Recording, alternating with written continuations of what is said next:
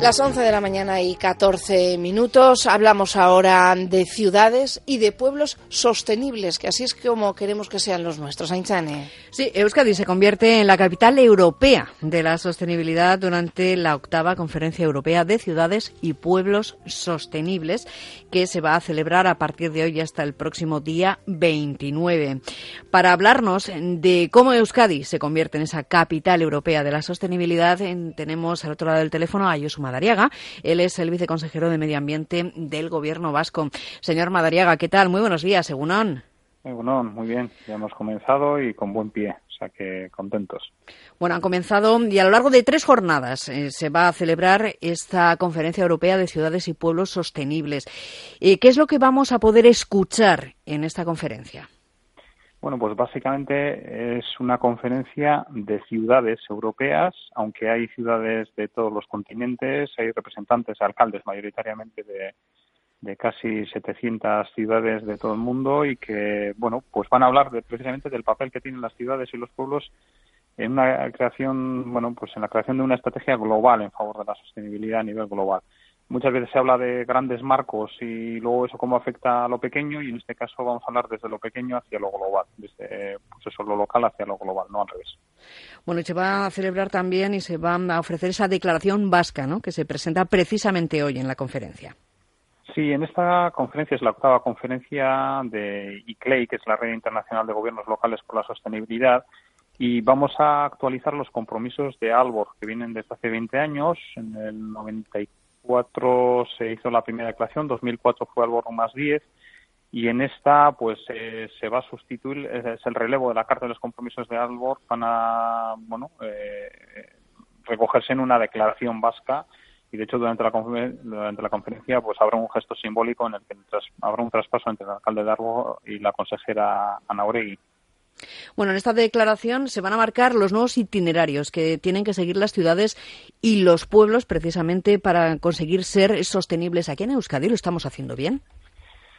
Sí, la verdad es que, bueno, Euskadi lleva ya años trabajando en esta materia, lleva yo diría que un par de décadas en, eh, de forma planificada y consciente, eh, aunque lleva muchas más décadas haciendo una recuperación del legado medioambiental que teníamos en bueno, pues una zona muy industrializada y todos sabemos cómo teníamos el país hace pues, apenas 30 años y cómo se ha transformado todo, eh, especialmente en nuestras ciudades. todo el mundo sabe lo que era Bilbao hace 30 años y lo que es ahora y bueno, pues eh, hemos avanzado mucho en, la recuperación de zonas degradadas, también la protección de espacios naturales, ahora últimamente trabajando mucho en, eh, la adaptación y la mitigación al cambio climático.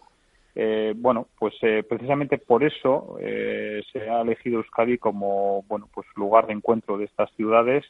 evidentemente, bueno, pues mostraremos el trabajo que hemos hecho, también aprenderemos del trabajo que se está haciendo en otros sitios y ese es un poco el objetivo del congreso juntarnos mucha gente que nos dedicamos a esto durante bueno pues todo el año y que de esta forma podemos compartir discutir eh, aprender y, y sobre todo conocer Hacía antes referencia a la sostenibilidad de lo, desde lo pequeño hasta lo mayor. Precisamente esta tarde hay una reunión de 50 alcaldes de toda Europa en la que precisamente van a compartir lo que hacen ellos a nivel municipal y van a eh, bueno, contar entre ellos en cómo les está yendo a la hora de conseguir esos retos para que sus ciudades sean más sostenibles. Eso es. Eh, hay distintos espacios para compartir experiencias y buenas prácticas de distintas ciudades y se analizan luego pues los encajes de, estas prácticas con, los nuevos marcos. a finales del año pasado tuvimos dos grandes eventos. En Nueva York se aprobaron los Objetivos de Desarrollo Sostenible de las Naciones Unidas y luego fue el encuentro de, de París relativo al cambio climático, la COP21. Eh, todos ellos hablan de grandes marcos de gobernanza, eh, nuevas agendas. Eh, en realidad es adaptar los mensajes que se iban bueno, pues, trasladando en los últimos años desde la conferencia de Río, pero que luego, a la hora de la verdad, se tienen que aplicar en, en dónde, pues en las ciudades, que es donde vivimos la mayor parte de la población del planeta, y en, cosas muy concretas de movilidad, de eficiencia energética, de salud, de de limpieza, de la gestión de las propias ciudades, de una gestión inteligente que, incorpora las nuevas tecnologías. bueno, pues eh, eh, son ese tipo de experiencias y buenas prácticas las que se van a compartir y las que nos van a servir para aprender o para inspirar nuevas líneas de actuación en distintas ciudades. ¿Y cuáles son las experiencias que van a tener mayor presencia por parte de Euskadi en esta conferencia? Bueno, en Euskadi eh, tenemos la red Udalsarea 21 puede no parecer nada bueno especial porque redes hay en muchos sitios pero es una red que viene trabajando desde hace tiempo de forma coordinada en todos los niveles institucionales.